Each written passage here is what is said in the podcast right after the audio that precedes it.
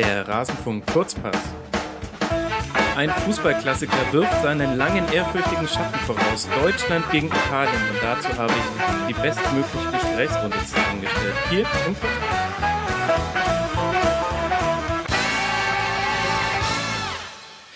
Ich begrüße heute zwei Gäste bei mir. Mal wieder ein Kurzpass mit äh, zwei Leuten. Und das eine ist Oliver Dirr von Neon. Den kennt ihr alle schon. Servus, Oliver.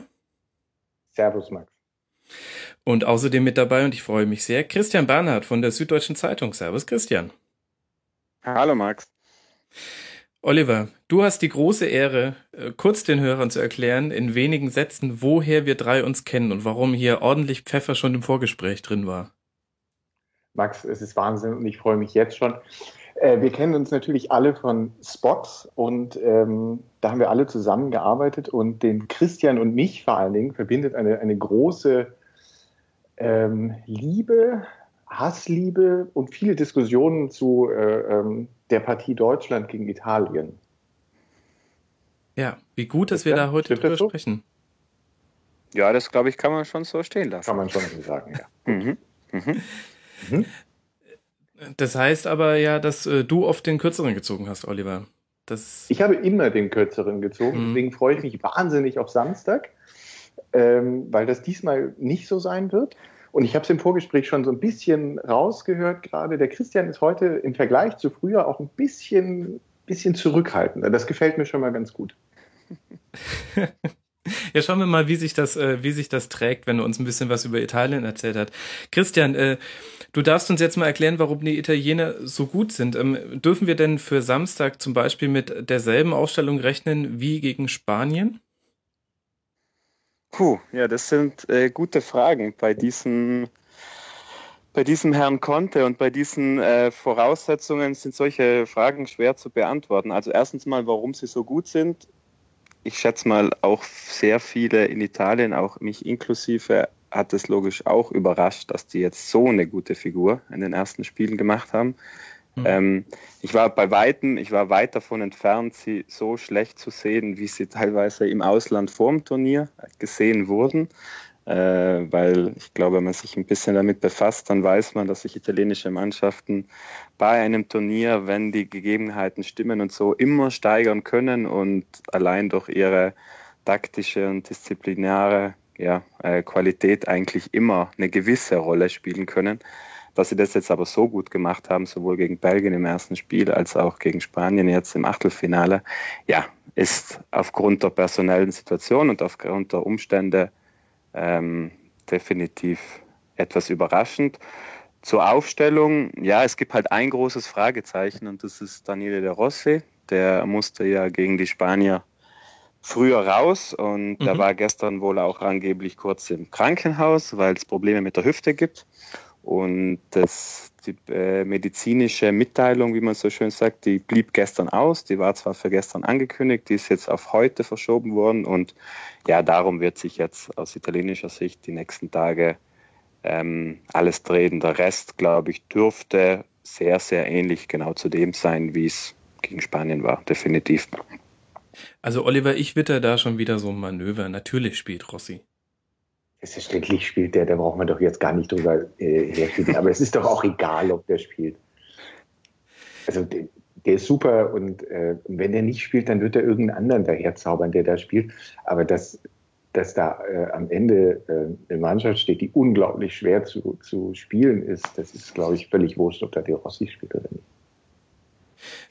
Christian, warum sind denn Warum, warum sind denn die im Mittelfeld auf einmal so gut? Also Giglio, Gaccarini, äh, Giaccherini, Entschuldigung, äh, Parolo, Florenzi, ähm, das sind jetzt nicht, also das ist jetzt nicht das oberste Regalfach, dachte ich zumindest immer. Und ähm, dann legen die aber zum Beispiel so ein Spiel gegen Spanien hin, ähm, wo es ja vollkommen verdient 2 zu 0 ausging und wo sie dieses ähm, spanische Mittelfeld komplett kalt stellen. Ist es der Conte-Effekt?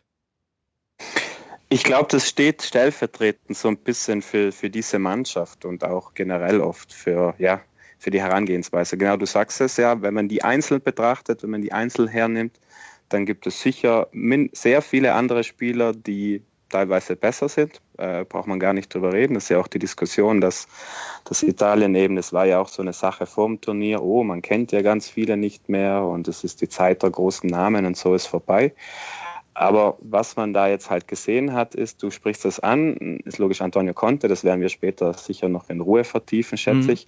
Aber ähm, wenn man auch jetzt einfach bei den Spielern bleibt, dann sieht man halt auch, und das glaube ich ist so ein bisschen die Quintessenz, dass ähm, Erstens sind italienische Mannschaften, auch wenn man sich das ansieht, in, in den letzten Jahren oder halt in der Geschichte teilweise auch. Und äh, Italien hatte noch nie, auch wenn sie Titel gewonnen haben, noch nie die individuell beste Mannschaft.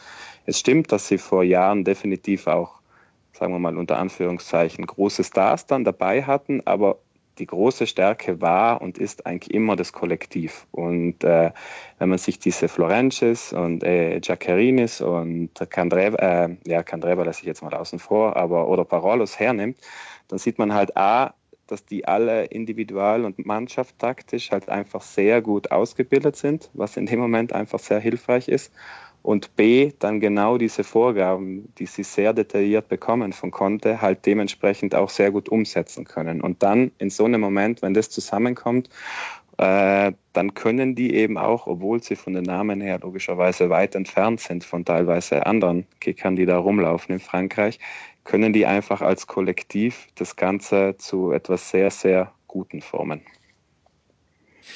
Kann man vielleicht die These aufstellen, dass dadurch, dass die italienischen Spieler taktisch so gut ausgebildet sind, sie ein bisschen einen Wettbewerbsvorteil haben bei der Nationalmannschaft, wo es ja schwieriger ist für Trainer, so ein taktisches Konzept umzusetzen, weil man die Spieler so selten sieht? Äh, sehe ich ähnlich. Also ich habe mir auch schon nach den ersten paar Spielen bei der M, das war auch so ein, ein Grundgedanke, den ich hatte. Ich finde, dass das im Vergleich zu den, sagen wir jetzt mal zehn Jahren, nehmen wir im Vergleich her zu vor zehn Jahren, dass das ein viel, viel größerer Unterschied geworden ist. Also ich finde mhm. auch, dass heutzutage, wenn du eine Clubmannschaft mit einer Nationalmannschaft vergleichst, dann finde ich, dass vor zehn Jahren die Diskrepanz dazwischen noch nie nicht so groß war und jetzt aber mittlerweile, weil du halt einfach so viele akribisch arbeitende und wirklich auf so viele kleine Details arbeitenden Clubtrainer hast, siehst du einfach einen großen Unterschied zwischen einer Clubmannschaft, wo ein Trainer einfach täglich mit der Mannschaft über ein Jahr, über Jahre vielleicht sogar hinweg an einem Konzept arbeiten kann und die Nationalmannschaft, eben wie du sagst, die kommt zwei Wochen davor zusammen, die kommen nach einer langen Saison raus, das sind ganz andere Umstände, dass die einfach heutzutage, dass es große Unterschiede, viel, viel größere Unterschiede meiner Meinung nach gibt, als vielleicht eben noch vor zehn Jahren.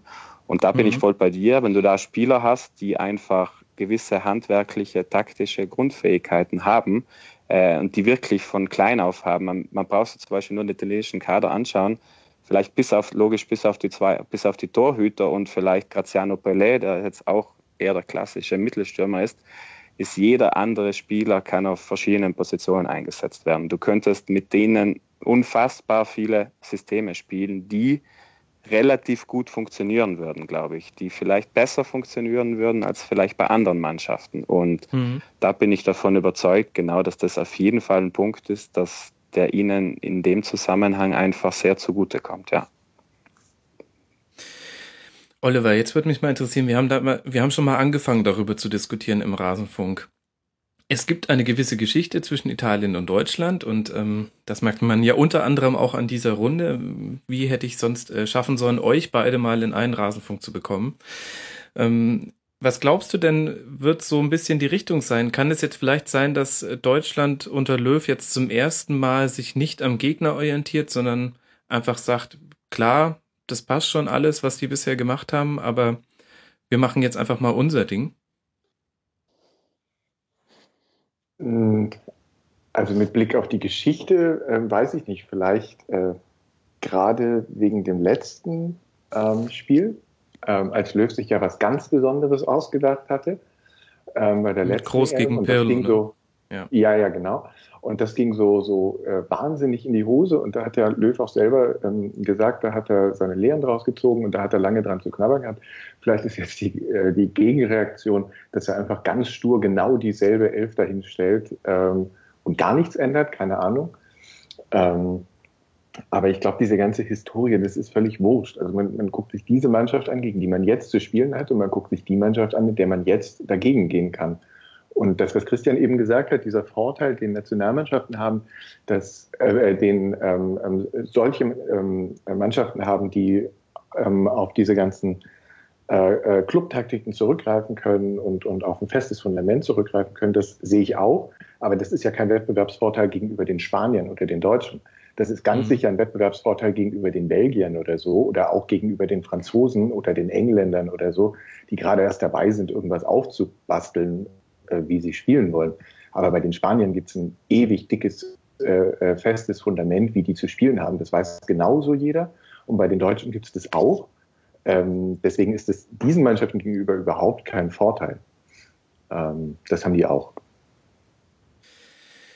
Und was ist so dein Gefühl? Also es ist im Grunde komplett sinnlos, alle bisherigen äh, Spiele heranzuziehen. Ähm, mhm. Also ich könnte jetzt ganz viel erzählen, dass Deutschland ähm, die meisten Schüsse aus Tor hat durchschnittlich pro Spiel von allen EM-Teilnehmern und ähm, dass Italien da nur äh, halb so viele hat. Aber andererseits hat man den Eindruck, ja bisher hat aber halt auch Deutschland noch nicht gegen eine solche Abwehrreihe gespielt. Ähm, ist, also ja, stimmst du mir dazu, dass ich, das ist im Prinzip ein, ein Spiel, in das man einfach reingehen kann. Man kann äh, wenig genau. mitnehmen aus dem, was in der Vergangenheit liegt, auch aus dem 4 zu 0 äh, in München gegen Italien nicht so wirklich viel. Da kannst du gar nichts von mitnehmen. Das ist völlig wurscht. Da kannst du genauso viel von mitnehmen, wie die Slowakei aus dem Augsburg-Spiel mitnehmen konnte. Nichts. Ähm,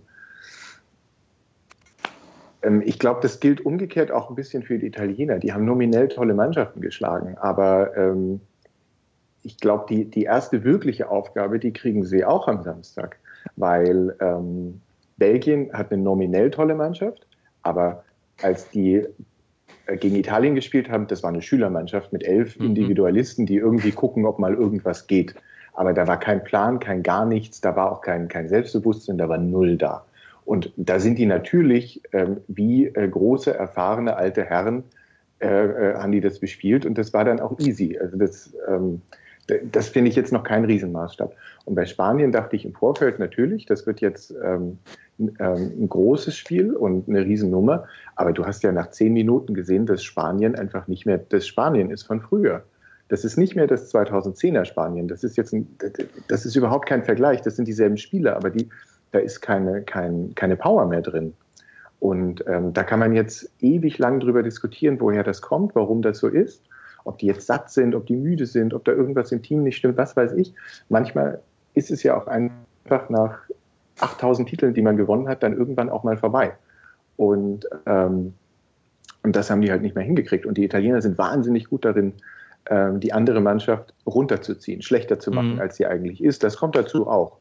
Aber von, von der Mannschaft, die eher noch gerade am Zenit ist, die Deutschen, ich weiß nicht, ob die am Zenit sind, vielleicht sind sie ein bisschen über den Zenit schon, das wird man dann rausfinden, würde ich aber erwarten, dass sie sich nicht runterziehen lassen, sondern dass sie da ganz souverän gegengehen. Und dann wird es ein anderes Spiel. Dann ist es, glaube ich, die erste wirklich echte Aufgabe für die Italiener. Ich hatte so ein bisschen den Eindruck, dass die Spanier sagen wir mal, irritiert davon waren, gerade in der ersten Halbzeit, äh, dass Italien so hoch stand und dass die denen so wahnsinnig auf die Nerven gegangen sind im Spielaufbau. Ähm, Christian, glaubst du, das ist auch so ein bisschen die Taktik für Samstag, dass man sagt, ähm, man nimmt äh, den Deutschen, also wir halten sie so weit weg vom Tor, dass da schon gar nichts passieren kann? Also was sicher sein wird, ist, Conte wird auch in dem Spiel die für ihn beste Variante jetzt im Kopf davor sehr gut äh, ausarbeiten und jetzt auch in diesen, auch selbst wenn es nur vier Tage sind, was eigentlich gar nicht so wenig ist, das äh, einarbeiten. Also ich würde mich da jetzt gar nicht aus dem Fenster lehnen wollen, was er da genau macht, weil ich glaube, man hat es ja gesehen, sie haben, wie du eben gesagt hast, sie haben es gegen die Spanier anders gemacht als gegen die Belgier. Und das ist ja auch eine der großen Stärken. Das konnte dann auch wirklich auf jede einzelne Mannschaft an gewissen Kleinigkeiten schraubt und irgendwie wirklich explizit auf den Gegner dann eingeht. Ähm, entscheidend wird sein, oder was heißt entscheidend wird sein, aus italienischer Sicht, die haben sich jetzt in diesen ersten Spielen, das ging schon mit dem Belgien-Spiel los, das war logisch dieser erste große Schwung, ähm, einfach so viel innere Stärke auch selbst wieder erarbeitet. Also ich finde das mhm. zum Beispiel mit am beeindruckendsten bei den Italienern. Ich glaube, es gibt auf, wenn wir jetzt über die Mannschaften auf sehr, sehr hohem Niveau sprechen,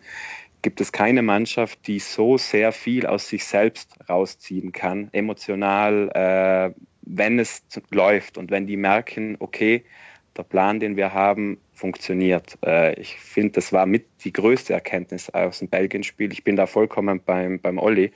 Äh, dieses Belgier, das waren elf sehr, sehr gute Kicker, die da auf dem Platz standen, die wahrscheinlich auch einzeln betrachtet sehr vielen Italiener überlegen waren aber die wussten nicht genau, was sie da zu tun haben. Und du hast es ihnen auch angemerkt. Und äh, genau solche Momente machen eine italienische Mannschaft, können dann eine italienische Mannschaft im Verlauf des Turniers Schritt für Schritt so unfassbar gefährlich machen, wie sie sich jetzt halt wieder präsentieren. Und deswegen wird Conte auf jeden Fall was finden. Ähm, er wird das dann ihnen auch die Spieler, ich meine, das haben die jetzt gemerkt, wenn wir das umsetzen, was uns der Trainer mitgibt, dann funktioniert das wunderbar, diese Symbiose zwischen Mannschaft und das Einlassen zwischen Spielern und Trainer, die ist zu 110 Prozent gegeben.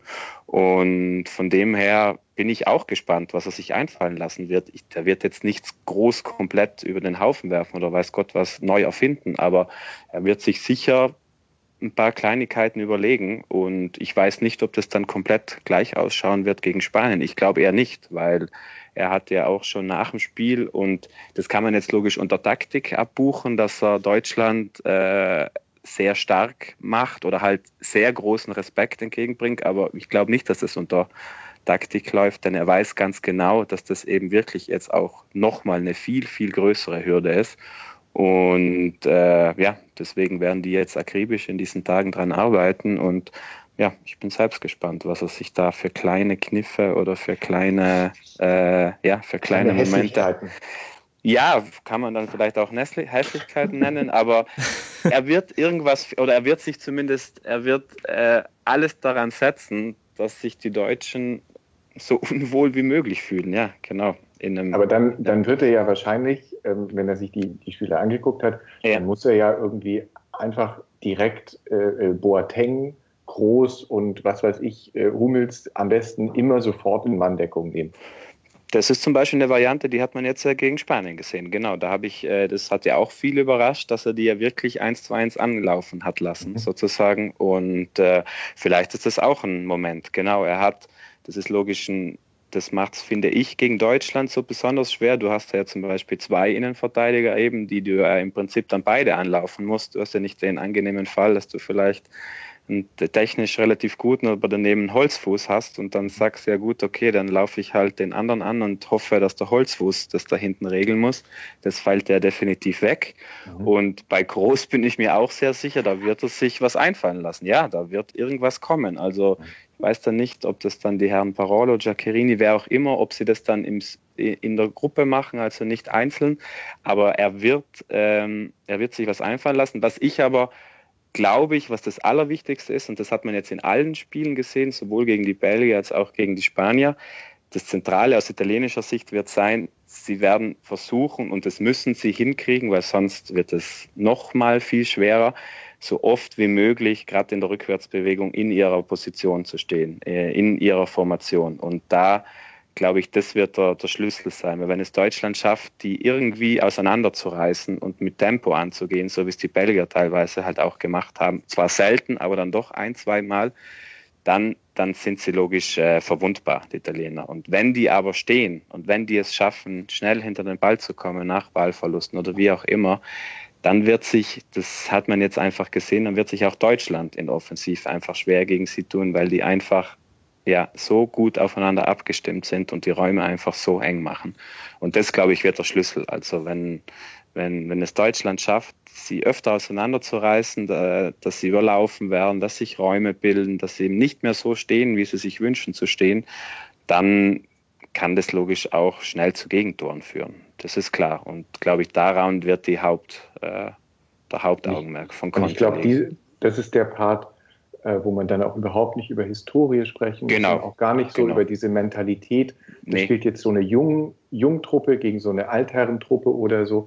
Wenn die, wenn die es schaffen, schnell zu sein und die Italiener unter Stress zu setzen, die ganze mhm. Zeit, dann, dann können die Italiener nichts dagegen tun. Ähm, nee die, die können nur es schaffen, wenn, wenn ähm, ähm, die Deutschen oder die Spanier sie einfach nicht unter Stress setzen die ganze mhm. Zeit. Dann stellen die sich da halt hin und ähm, dann sind die da ganz easy. Und dann mhm. ähm, sind sie auch in der Lage, bei Spanien ähm, natürlich zu sagen, wir gehen auch vorne drauf, weil die sind eh müde, da kommt ja nichts. Und dann, mhm. dann äh, sind wir da sogar aggressiv. Das glaube ich, würden sie gegen Deutschland vielleicht eher nicht machen, ähm, selbst wenn Deutschland nicht so ganz, ganz schnell spielt, weil noch ein bisschen mehr Respekt vielleicht da mhm. ist.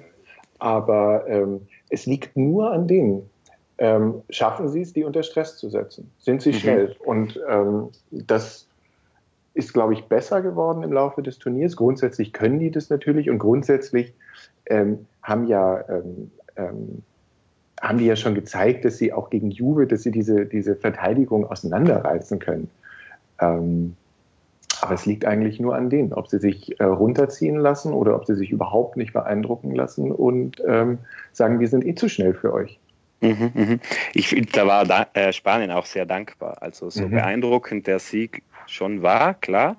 Aber ich dachte die ganze Zeit beim Spanien-Spiel ja, irgendwann muss da jetzt ja mal was kommen. Die müssen ja mhm. irgendwie mal anziehen oder und du hattest aber irgendwie dann doch nie so das Gefühl. Also das war dann in dem Moment auch für so eine italienische Mannschaft, die dann wirklich auch emotional eben wieder das, das Hoch hatte und so, dann in dem Moment wirklich sehr dankbar, weil die einfach nicht den Eindruck vermittelt haben, diesen Biss zu haben oder genau. dieses Eins zu eins dann dann wirklich auch mal extrem zu suchen. Und äh, genau deswegen äh, lag das auch in dem Moment, finde ich, so, so hart es vielleicht auch klingt, an der, an der Schwäche der Spanier in dem Moment. Mhm. Also äh, da kann def, das kann man definitiv anders und viel besser machen, genau. Mhm. Ja. Und auch als die gedrückt haben, dann, das war ja erst irgendwann, als die Italiener auf die Uhr geguckt haben und gesagt haben, okay, ab jetzt kann man das auch nach Hause schaukeln. Genau, ähm, und, da, und da muss man aber auch sagen, kommt schon auch als Faktor rein, ähm, logischerweise sind sie hinten raus auch müde geworden. Also, genau. äh, und das wird sicher auch ein Faktor am Samstag. Werden jetzt mal schauen, wie lang, das wird viel vom Spielstand abhängen, aber ab einer gewissen Zeit äh, sind sie körperlich logischerweise, ähm, ja, merkt man dann halt einfach, glaube ich, bei ihnen einen höheren Kräfteverschleiß. Und äh, das ist sicherlich auch eine Chance für Deutschland, weil dann vielleicht die Automatismen oder die Abfolgen dann nicht mehr so exakt sind wie vielleicht noch in der ersten Hälfte oder in den ersten 60 oder 70 Minuten. Und äh, ja, also das wird, könnte auch ein Faktor sein, definitiv. Hm, Christian, meine Frage ganz kurz zu diesem Freistoß. Ne? Der, ja. Das, mich hat das ja so ein bisschen schockiert ähm, der, der Plan war wirklich einfach äh, voll zentral auf diesen Keeper draufzuschießen mit dem Plan, dass der dann wahrscheinlich prallen lässt und dann kommen da drei, vier Italiener an, die den reinmurmeln, oder? Das war schon genau so überlegt. Würde ich nicht ausschließen wollen, ja. Ähm, als ich das gesehen ja, habe, das ist ja gegen Manuel Neuer albern. Also hm. ja, gegen Neuer ist das albern, aber ich habe überhaupt nicht an so eine Möglichkeit gedacht, sowas zu machen. Und dann dachte ich, wie schlau ist das wieder von diesen Jungs? Das ist ja unglaublich, Wahnsinn. Wenn, wenn, du da stehst in dieser Position, überlegst du doch, zirkelst du den oben links oder oben rechts rein und die sagen, nee, der ist nicht so gut, den, den schieße ich voll an, der lässt den prallen und dann kommt irgendeiner und murmelt den da rein. Das fand, da war ich wieder so wahnsinnig begeistert von den Italienern, dachte ich, ah, das ist so eine tolle Mannschaft großartig. Auf so eine Idee wäre ich halt nie gekommen. Und ja, sowas werden die ja auch gegen Deutschland machen. Und da müssen die dann halt sagen, ja, beeindruckt mich nicht. Und mich beeindruckt das ja. total. Ja, ja klar, das, das wird, ja logisch, das, ähm, aber das war ja auch, als der Ball da lag, dachte ich mir auch, mein erster Gedanke war, ja, wer schießt denn jetzt überhaupt? Weil du hast halt keinen Pirlo, ja, du hast jetzt keinen Pirlo, du hast jetzt auch keinen Verratti dabei, der das auch könnte. Mhm. Äh, und dann habe ich mir echt auch überlegt, jetzt bin ich echt mal gespannt. Ich habe dann auch sogar auf den Bonucci eigentlich getippt, weil ich mhm. mir, der hätte es auch so ähnlich gemacht. Und aber mir war dann in dem Moment eigentlich klar, als sie da rumstanden, dass da jetzt nicht groß über die Mauer geschnippelt werden wird, weil da ja, weil da nicht unbedingt einer steht, der das unbedingt schon hundertmal gemacht hat. Mhm. Und dass es dann so läuft, okay, klar, ob sie sich das jetzt wirklich auch dann eins zu eins so vorgestellt haben, sei mal dahingestellt. Ja, aber, aber ich ja drei, drei Spieler sind ja ganz, ganz schnell vorgegangen. Ja, ja, ja, genau, das definitiv, ja. Und Alter. ja, und ich fand die Variante dann auch auch prinzipiell gar nicht so verkehrt. Klar, das muss auch nicht klappen, das ist schon klar. Aber ich fand, äh, die anderen Varianten waren wahrscheinlich weniger äh, erfolgsversprechend. Und von dem her, ähm, ja, ist es vielleicht auch so eine kleine Geschichte, genau, die zeigt, dass die halt wirklich dann vielleicht in den Momenten einfach, in den einzelnen Momenten dann die Varianten auch kurzfristig ausarbeiten können, die für sie in dem Moment einfach die besten sind. Für eine andere Mannschaft gäbe es wahrscheinlich fünf bessere Varianten, aber mhm. für sie, glaube ich, war das auch auf dem Papier in dem Moment eine gute Idee, ja. Und die wurde dann ja auch irgendwie belohnt, sozusagen. Hat sich gelohnt, auf jeden Fall. Wenn wir jetzt äh, drüber sprechen, ähm, was da so alles jetzt passieren könnte bei Deutschland gegen Italien, da müssen ja irgendwie Tore fallen. Und wenn das jetzt nicht nach solchen Freistoßvarianten oder Eckstößen fällt, dann frage ich mich, äh, was machen wir mit Pelle und Eder? Also wo ist denn deren arithmetisches Mittel in ihrer Leistung? Die sind viel besser, als ich sie erwartet hätte. Allerdings würde ich jetzt auch nicht von mir behaupten, dass ich vorher der große Eder- und Pelle-Kenner war. Wäre ich auch überrascht, wenn, wer das war. ja. Ja, aber, aber überrascht das die Italiener genauso oder ist das jetzt nur Unwissenheit äh, der ausländischen Journalisten? Nee, es ist sicher eine Kombination von beiden. Also ich sage mal so, äh, äh, diese Graziano Pelé-Story ist sicher so eine kleine, die man ja wirklich auch, wenn man zurückblickt, auch Turniere der letzten Jahre bei Italien, das gab es gerade bei Italien immer wieder, dass so ein, dass ein Stürmer plötzlich während dem Turnier einfach aus Nichts unter Anführungskommen sehr auf sich aufmerksam gemacht hat. Ich meine, wenn man an 2.6 zurückdenkt, ich meine, Luca Toni kennt heute jedes Kind in Deutschland und äh, ist in jeder Munde. Aber 2006 war Luca Toni auch noch kein großer. Da dachte man sich halt auch, ja gut, mhm. okay, da läuft halt da vorne so ein Schlags rum und so, mal schauen. Und also diese Pelé-Geschichte erinnert mich stark an die Luca Toni-Geschichte. Das, das ist einer, der logisch, der ja auch schon ewig aus Italien weg ist. Der ging schon jung nach Holland. Der war auch in Italien logisch ein bisschen vom Radar weg. Und nichtsdestotrotz äh, muss man aber schon sagen, der hat, glaube ich, 13 oder 14 Buden in der Premier League gemacht. Also, dass es jetzt nicht ganz ein Blinder ist, hätte man sich davor auch schon denken können. Aber halt bei Southampton. Also Sicher bei Southampton, klar. Ja, aber das ist ja auch so eine Nummer. Die gab es in Italien auch früher oft. Ich meine, äh, Tony hat seine Buden auch für Palermo gemacht, bevor es losging. Der ist da Torschützenkönig geworden und dann ging es zu Florenz. Also diese Nummer, dass ein Stürmer nicht immer unbedingt äh, bei einem Top-Verein sozusagen äh, die Nummer eins sein muss, die gibt es gerade in Italien, gibt es die immer wieder. Also ähm, und deswegen würde ich mal sagen, dass er logisch, also ich muss sagen, der hat mich unfassbar beeindruckt gegen die Spanier. Das war ja Wahnsinn. Der hat ja gefühlt mhm. in den ersten 60 Minuten kein Kopfballduell gegen diese Herren Piquet und Ramos verloren, die jetzt nicht unbedingt die schlechtesten sind, würde ich mal sagen. Äh, und wie der die Bälle festgemacht hat und wie der die weiterverteilt hat, also das war extrem beeindruckend. Also mit sowas, glaube ich, hat keiner gerechnet. Ich glaube selbst er auch nicht. Aber da sind wir halt wieder bei dem Punkt. Der, der spürt das Vertrauen vom Trainer, das hat er immer gespürt. Der hat ja auch schon die ganze Quali, hat Conte auf ihn gesetzt. Äh, der ist mittendrin in diesen Automatismen, der weiß auch, was er zu tun hat, wenn der Rücken äh, mit dem Rücken zum Tor den Ball bekommt. Und dann, glaube ich, kommt es halt alles zusammen, diese, dieses steigende Selbstbewusstsein, diese Emotionalität, dieses Hoppala, schaut mal, wenn wir das so machen, wie wir es machen und wie wir es halt schon lange einstudieren, dann funktioniert es. Und dann kommt es einfach, glaube ich, Schritt für Schritt zusammen. Und bei Eder, ja, der hat mich, muss ich sagen, noch mehr überrascht, weil der hat wirklich, der hat zwar eineinhalb gute Jahre bei Sampdoria gehabt, wo der wirklich auch geknipst hat und ja, sehr, sehr gute Figur gemacht hat. Und mhm. dann hat Inter relativ viel Geld für ihn im Winter ausgegeben. Und das hat aber jetzt in dem Halbjahr nicht gut funktioniert. Der hat dann auch wenig gespielt und deswegen, dass der jetzt da plötzlich, fand es auch, also ich meine, die Hütte gegen die Schweden ist jetzt technisch relativ fein gemacht, sage ich mal. Mhm. Und der ist, der ist explosiv, der hat auch gut die Bälle gehalten, Tempo aufgenommen. Also ja, die zwei haben sich da, glaube ich, wunderbar gefunden. Und äh, ja, finde ich auch nochmal so eine kleine Geschichte dafür, dass das ist sowas, mit dem kann man auch bei Italien am Start eines Turniers nicht rechnen, weil das einfach dann wirklich auch Schritt für Schritt, Spiel für Spiel sich sowas äh, sozusagen entwickelt. Und bei Eder noch viel mehr, da war das öffentliche Echo ja auch in Italien auch davor oft, was will Conte mit dem, was soll das so. Conte ist immer hinter dem gestanden, Conte hat den immer seine Minuten gegeben, hat den eigentlich auch fast immer in der Quali von Anfang an spielen lassen. Und ich glaube, das zahlen die Jungs jetzt halt auch zu einem gewissen Punkt dem Trainer und dem Vertrauen und den, den ganzen Umständen zurück.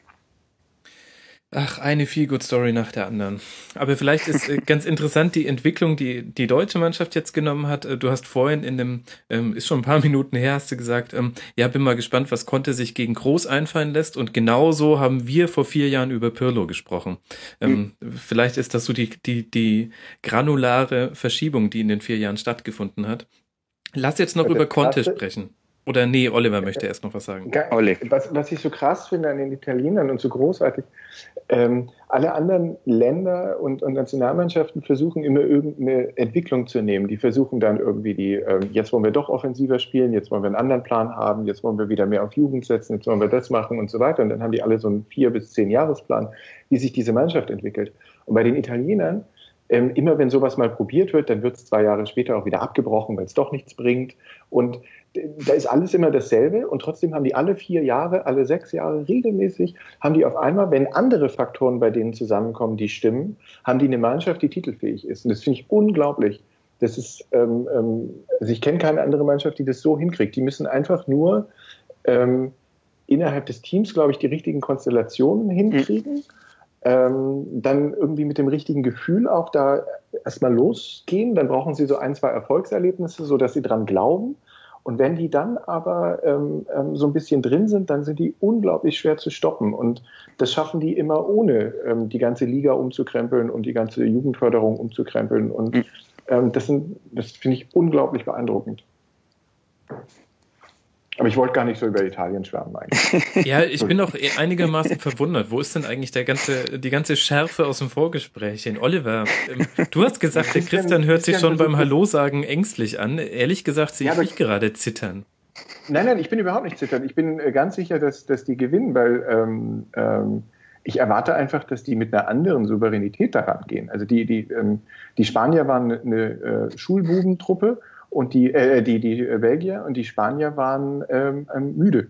Und ähm, da war nichts äh, zu sehen. Und ich erwarte jetzt natürlich von denen, dass die mit einer ganz anderen Souveränität und Klasse dahin gehen und dass die sich auch nicht, wenn sie, wenn sie alle Mann gedeckt werden, dass die sich dann aufregen oder genervt sind oder so oder dass die perplex sind, sondern dass die dann sagen, ja, das lösen wir schon. Also die haben sich auch gegen Juve nicht beeindrucken lassen äh, in den letzten Jahren. Ähm, also das, das muss ist eine aber halt auch Nummer sein. einfacher, wenn du halt Costa und Coman auf dem Flügel hast. Also du musst halt schon, ja. äh, du musst über gewonnene 1 gegen 1 Duelle die Unordnung schaffen und das Tempo aufnehmen, was wir vorhin schon angesprochen haben. Und ähm, ja, da kommt dann auch Tagesform rein. Ja, ich weiß nicht, ja, man muss im, im 1 gegen 1 stark sein, aber man muss auch so einfach, wenn man den Ball so schnell macht, dann setzt man die Jungs trotzdem unter Stress. Und das müssen sie halt hinkriegen. Und das würde ich jetzt von denen Daten, deswegen bin ich jetzt überhaupt nicht ängstlich. Aber dass hier nicht so eine Schärfe dran, äh, drin ist, liegt natürlich auch am Christian. Der ist äh, viel moderater, als ich das sonst kenne. ich fällt mir auch nicht so richtig auf. Sonst, sonst bist du selber, Christian, immer so ein bisschen nickliger. Du bist doch so ein bisschen hinterlich immer. Die FZ hat ihn weich gemacht, ja, Oliver. Wir, wir rummeln euch schon weg, ganz einfach. Und so. Und natürlich, du analysierst hier irgendwie alles ganz klar. Das finde ich so ein bisschen, naja. Ich weiß nicht, was du da noch für Erinnerungen hast, aber anscheinend ja, gehen die etwas auseinander. Aber mal schauen, vielleicht, vielleicht kommt ja noch was.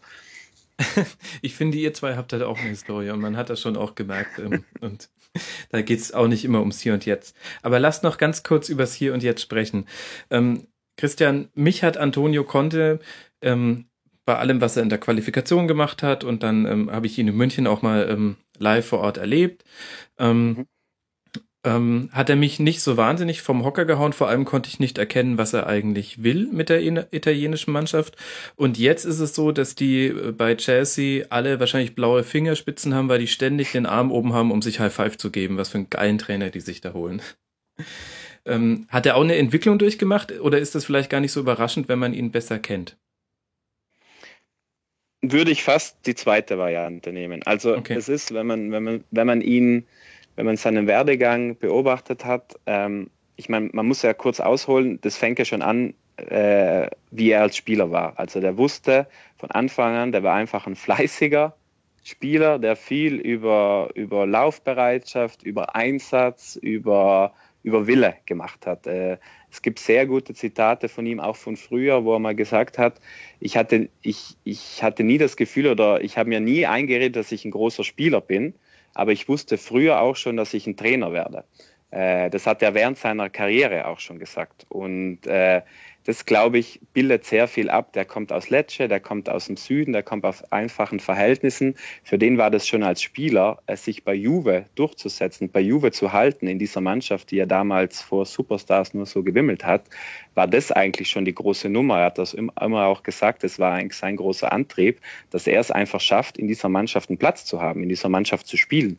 Und das hat er sehr gut geschafft und eigentlich genau diese Sachen hat er dann eigentlich mit dem Start seiner Trainerkarriere von Anfang an standen die immer im Mittelpunkt. Also da ging es immer um Bereitschaft, um Wille, um Leidenschaft. Ähm, das hat er in seinen ersten Stationen, der ist jetzt zweimal aus der zweiten Liga aufgestiegen, da war das logischerweise alles mhm. noch frisch, da konnte man jetzt nicht unbedingt absehen, in welche Richtung es geht.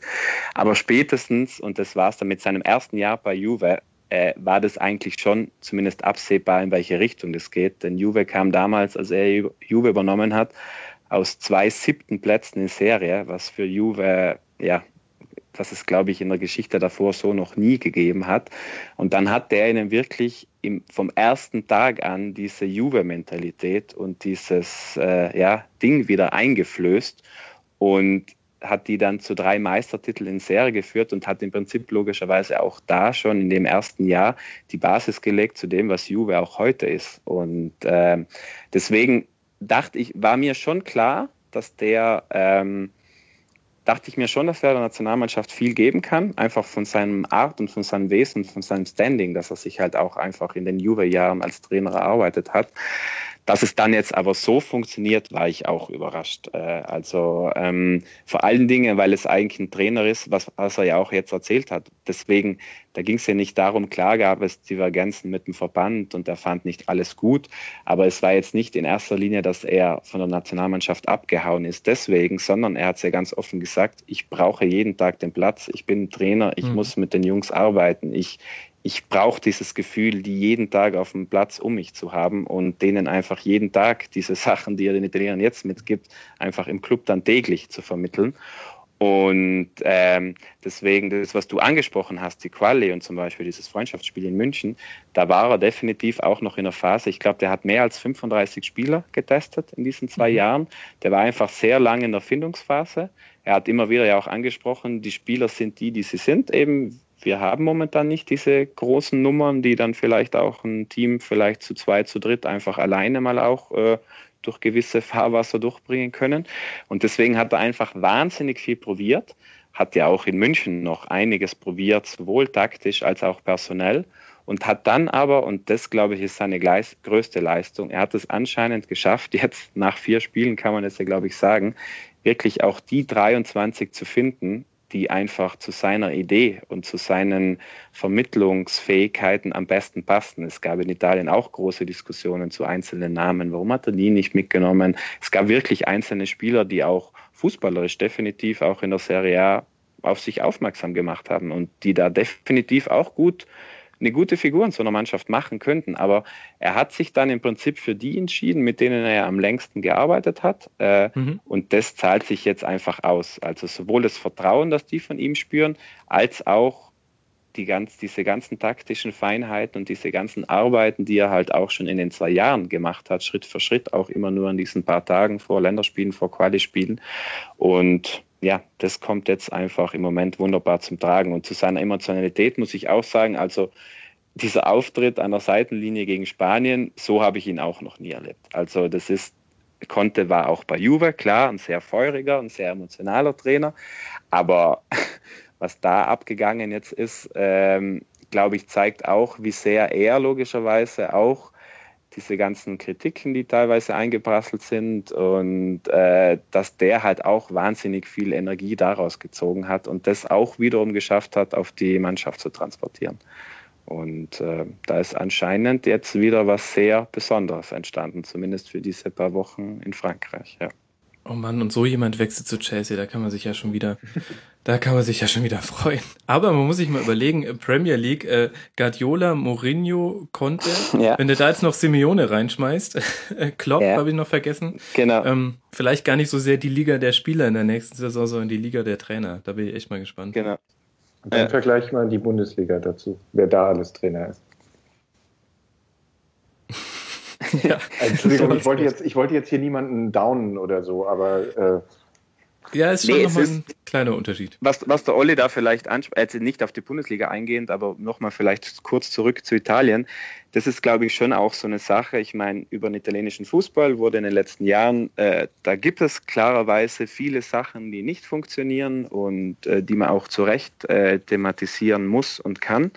Nur eine Sache, glaube ich, wurde schon, stand oftmals ein bisschen im Schatten. Äh, die italienische Trainerschule und die italienische Trainerausbildung ist halt immer noch mit einer der besten, äh, die es überhaupt gibt. Also aus diesem mhm.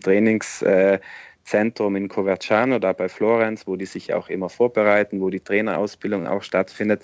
Ich meine, man man kann jetzt viele Namen aufzählen. In München wird ab Sommer ja auch so ein Herr äh, zu sehen sein, der das die letzten Jahre ja auch nicht so ganz schlecht gemacht hat. Also diese italienische Trainerkultur, da ist Conte jetzt logischerweise wieder ein neuer oder was mittlerweile nicht mehr so neu, aber halt auch einer, der da rauskommt. Die hat halt auch in diesen schweren Zeiten für den italienischen Fußball hat es halt immer Hand und Fuß gehabt. Da kommen immer Leute raus, die einfach eine gewisse Idee vermitteln können, die das taktische Handwerk mitbringen und äh, das in Kombination dann eben mit den Spielern, was wir vorhin ja auch schon hatten, die halt auch einfach taktisch wunderbar ausgebildet sind. Wenn da eben so ein, so ein Funke überspringt, wenn diese Emotionalität mit reinkommt, dann wird Italien immer, so wie jetzt auch, eine gewisse sehr gute Rolle spielen können. Das muss nicht sein. Äh, da müssen wirklich auch einige Faktoren immer zusammenkommen. Aber das Potenzial, dass das entsteht, ist immer da. Und äh, das blieb vielleicht in den letzten Jahren auch manchmal ein bisschen auf der Strecke bei der, bei der Betrachtung des, des italienischen Fußballs. Habe ich so ein bisschen das Gefühl. Mhm. Guter Punkt. So, jetzt haben wir sehr lange ähm, über dieses Spiel geredet und äh, viel über Italien und dennoch habe ich den Eindruck, wir konnten nicht alles abhandeln. Oliver, äh, hast du denn noch eine persönliche Frage an Christian? Ähm, das ist jetzt die letzte Chance. Christian, also wir sprechen immer, wenn wir über Deutschland, Italien sprechen, dann sagst du mir, wie das ausgeht. Und äh, das möchte ich natürlich auch diesmal hören. Du bist sonst immer mega gelassen und sagst, na ja, wir machen das schon, 2-0 oder so. Äh, irgendwas erzählst du äh, da immer. Und äh, ich brauche diesen Tipp jetzt natürlich auch für Samstag. Nee, den, also Oliver, da da, da muss was irgendwie falsch, äh, falsch in deiner Erinnerung ablaufen. Ich glaube, ich habe noch nie getippt und ich werde jetzt auch einen Teufel tun, jetzt zu tippen, weil, weil es einfach von zu vielen Faktoren abhängt. Also ich würde mal sagen, der Spielstand spielt da sehr, sehr lange eine Rolle, wenn es lang 0-0 steht. Tipp tatsächlich so, dass oft der Spielstand dann wichtig wird. Tipp, ja. Das stimmt, das spielt sogar am Ende dann eine relativ große Rolle, genau beim Eintreffen und Nicht-Eintreffen. Nee, aber keine Ahnung, ich, ich, ich habe auch effektiv keinen, weil. Nee, ich frage anders. Christian, wie ist denn ja. dein Gefühl für Samstag? Hast du ein gutes Gefühl? Du meinst jetzt aus italienischer Sicht? Ja, na, selbstverständlich. Ja, ja, das habe ich jetzt logischerweise mittlerweile, weil die, weil ich das Gefühl bei denen habe und ich glaube, das Gefühl haben die auch, dass egal welche Mannschaft da gegenübersteht, äh, die auf jeden Fall ihre Chance haben werden. Äh, das haben die sich, glaube ich, jetzt in diesen paar Wochen erarbeitet. Die wissen, wie gesagt, nochmal, um auch nochmal kurz ernst zu werden, die sind wirklich, die wissen um die Stärke und die wissen auch, Conte hat ja auch, glaube ich, gleich in der PK nach dem Spanien-Spiel gesagt, das ist die Deutschland jetzt wird nochmal eine viel, viel, viel schwerere Nummer. Das ist die beste Mannschaft des Turniers. Sie sind Weltmeister. Also die wissen ganz genau, dass das eine unfassbar schwierige Aufgabe wird. Aber, und das glaube ich ist das Entscheidende, und da glaube ich hat sich nicht viel verändert, auch zu den anderen Turnieren. Die respektieren und wissen um die Stärken der Deutschen, werden daran jetzt so gut wie möglich versuchen, äh, sich daran abzuarbeiten. Aber die wissen umgekehrt halt auch, dass die, wenn sie das umsetzen, was, was ihnen mitgegeben wird, sie auch diese Deutschen schlagen können. Und deswegen ähm, bin ich einfach mal, also ich freue mich einfach auf ein großartiges Spiel, weil ich glaube, da wird sehr viel drin sein zwischen taktischen und auch, ich glaube, da wird dann irgendwann auch Feuer reinkommen. Äh, deswegen bin ich einfach nur gespannt und freue mich auf ein sehr, sehr großes Spiel. Ähm, Prognose wird es da von mir keine geben, weil ich wirklich auch keine im Moment habe. Ich weiß nicht, wie es bei dir aussieht. Reicht ja auch. Ja. Dein Gefühl reicht ja, muss ja kein ja. Ich sag euch, es das, wird eine äh, Abnutzungsschlacht und dann werden sich, ähm, ja. egal wer weiterkommt, äh, die werden ähm, mehr als drei gesperrte Spieler fürs Halbfinale haben, weil die Italiener es haben ja elf vorbelastete. fehlen. Ja, ja. Bei Deutschland sind es fünf vorbelastete, die komplette Innenverteidigung. Ähm, ja. Da bin ich mal gespannt, wie wir darüber dann reden. Oliver, wie ist denn dein Gefühl? Äh, mein Gefühl ist sehr, sehr gut. Äh, mein Gefühl ist traditionell immer sehr, sehr gut, äh, wenn die gegen Italien spielen. Deswegen hat es äh, danach auch immer sehr, sehr wehgetan. Ähm, diesmal ist es aber wirklich sehr, sehr gut, ähm, weil ich glaube, die sind einfach noch mal einen Schritt weiter.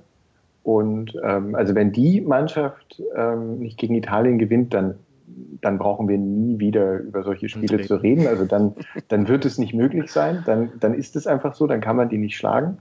Ähm, ich glaube, die haben das schon drauf. Ähm, und wie immer ist es natürlich auch so, wenn es dann nicht klappt und sie gegen Italien verlieren, dann tut das eine halbe Stunde oder eine Stunde fürchterlich weh.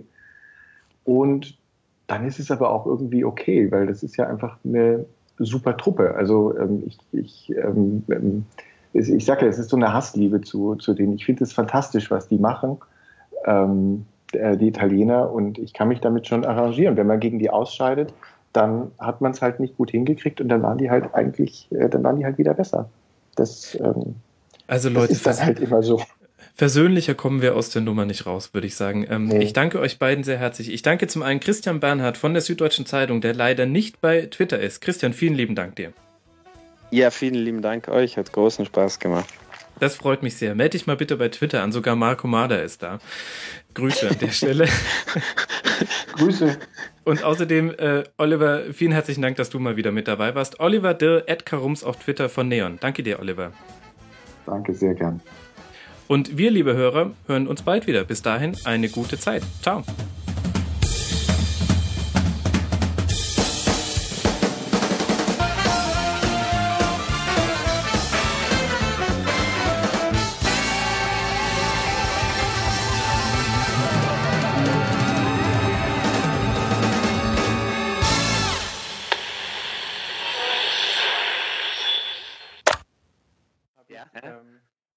Screenshots von den drei Fotos äh, von äh, Chiellini, äh, Bonucci und Basali ja? ähm, vom Kicker. Die haben da ja. so Spiel, die, okay. die habe ich ihm ja. einfach als, als Screenshot geschickt. Und Kommentarlos, oder wie? Ich habe einfach nur gesagt, Wahnsinn, was für ein Wahnsinn. Und ich gucke mir diese drei Bilder an und jeder ist krasser als der andere. Am geilsten ist aber dieses, dieses Gesicht von Bonucci, das einfach sagt, komm her, komm her. Ja, genau, ja, ja, genau. Und, genau und das meinte ich ja auch vorher. Ja, dann lauft halt alle drauf her. Dann schickt mir auch noch Maradona und ein Pelé vorbei. Das ist schon okay. Äh, die können gerne kommen, das aber die werden es nicht angenehm haben. Genau, das ist es. Und genau. ich meine, am krassesten ist. Ja. Ähm, ähm, eine Szene noch, ähm, das war wieder wie 2006, als Gattuso so Ballack in die, in die ja, ja. Hat. ja. Das hat äh, Giaccherini und ja. auch ein, zwei andere, als die Italiener, äh, als die Spanier sich voll aufgeregt haben beim Schiri über irgendwas, ja, ja, ja. als die mega umgeholzt wurden, dann haben sie gesagt, ey, ich wurde mega umgeholzt. Und dann haben die sich beschwert und der eine tippt dann einfach nur so ein Piquet oder so ein Ramos auf die Schulter und dann guckt er und dann sagt er, hier komm, lass mal, lass mal. Ja, und, ja, ja, und der Typ ja.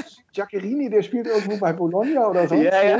Da steht Piquet oder Ramos, die haben 8000 Champions League Titel ja. und der sagt, hier komm, Oh, ja, genau. Lass, beim, lass, ich glaube, beim Pelé war auch so ein. Okay, man, ja, und dann beim ich, Pelé war auch. Nicht schlagen.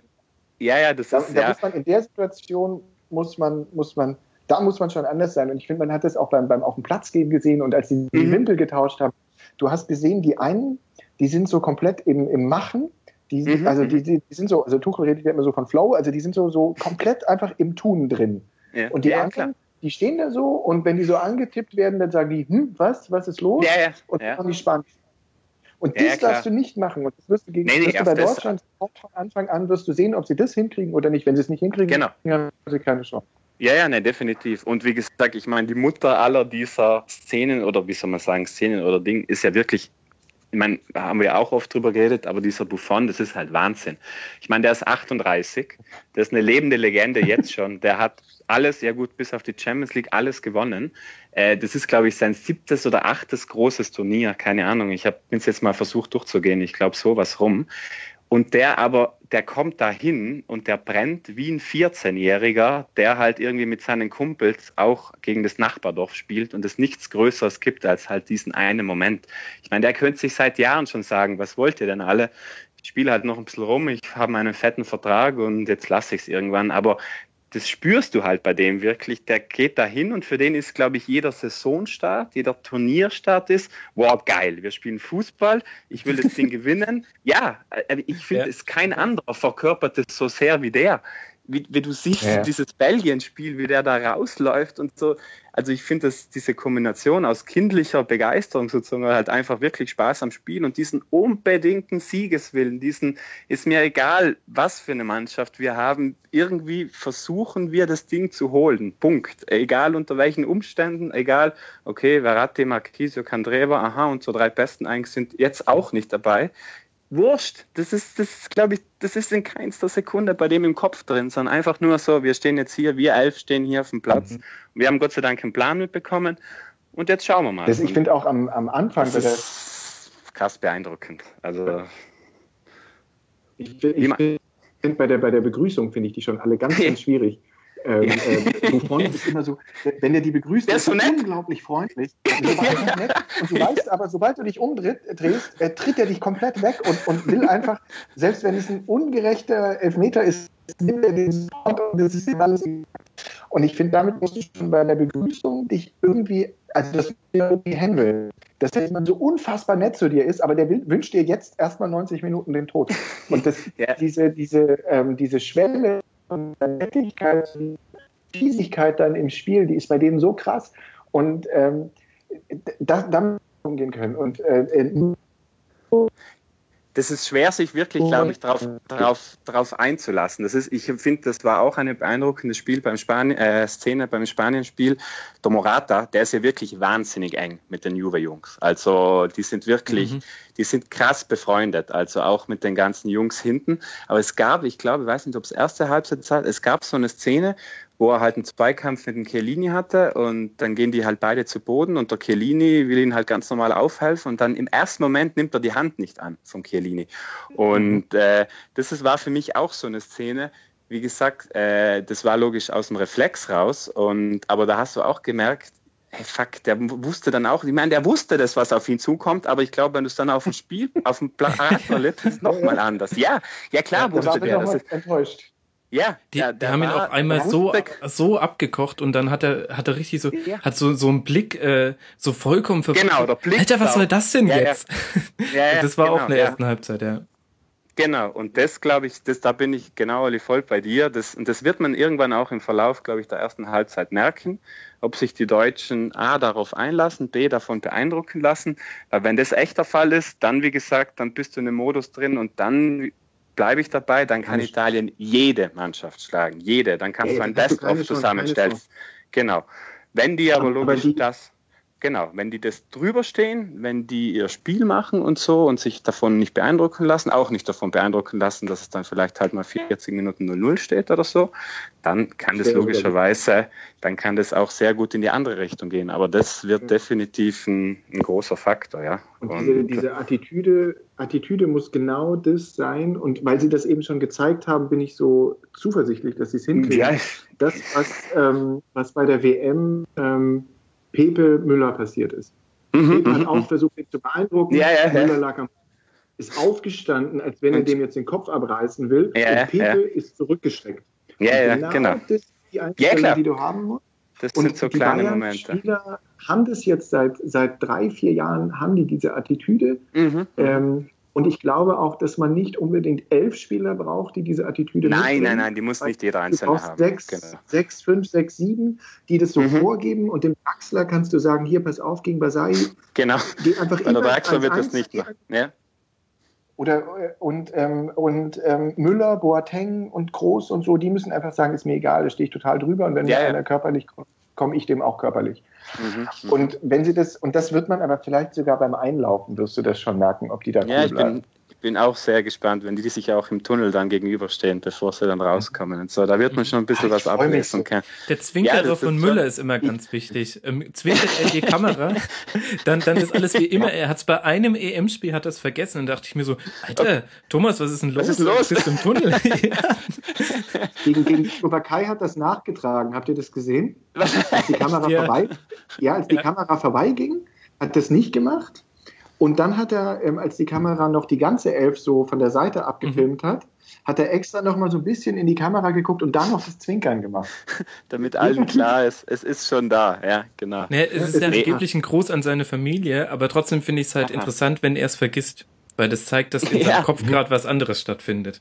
Genau, dass er sich Mhm. vielleicht über Sachen Gedanken macht, über die er sich sonst in seiner Karriere noch eigentlich nie Gedanken gemacht hat oder so zumindest. Denn, ja, ja. Nee, wie Zweite gesagt, Liga. Das ist, äh, keine Ahnung, das ist schon, ja, da gibt es viele Sachen. Also das wird, ja, das wird gut, glaube ich. Es wird bin auch mega echt gut, gespannt. Jungs. Ja, ja, ich bin, bin auch gespannt, wie, wie der Pelé sich jetzt gegen, gegen Hummel zum Portang schlägt. Und ja, da gibt es so viele kleine, auch Einzelduelle oder so, auch auf Außen und so. Das, ja, und im Prinzip wird es am Ende wird's eine Mentalitätsfrage. Da glaube ich, also was heißt, nein, kann man vielleicht, das kann, das meinte ich ja vorhin mit dem Spielstand. Also lass die Deutschen mal vorne sein, lass sie ein bisschen mehr Räume haben, dann kann es auch anders gehen. Aber wenn es lang knapp ist und lang eng ist, dann glaube ich, wird es auf die lange, auf die Länge gesehen eine Mentalitätssache. Und da glaube ich, ist echt alles drin auf, auf beiden Seiten, ja.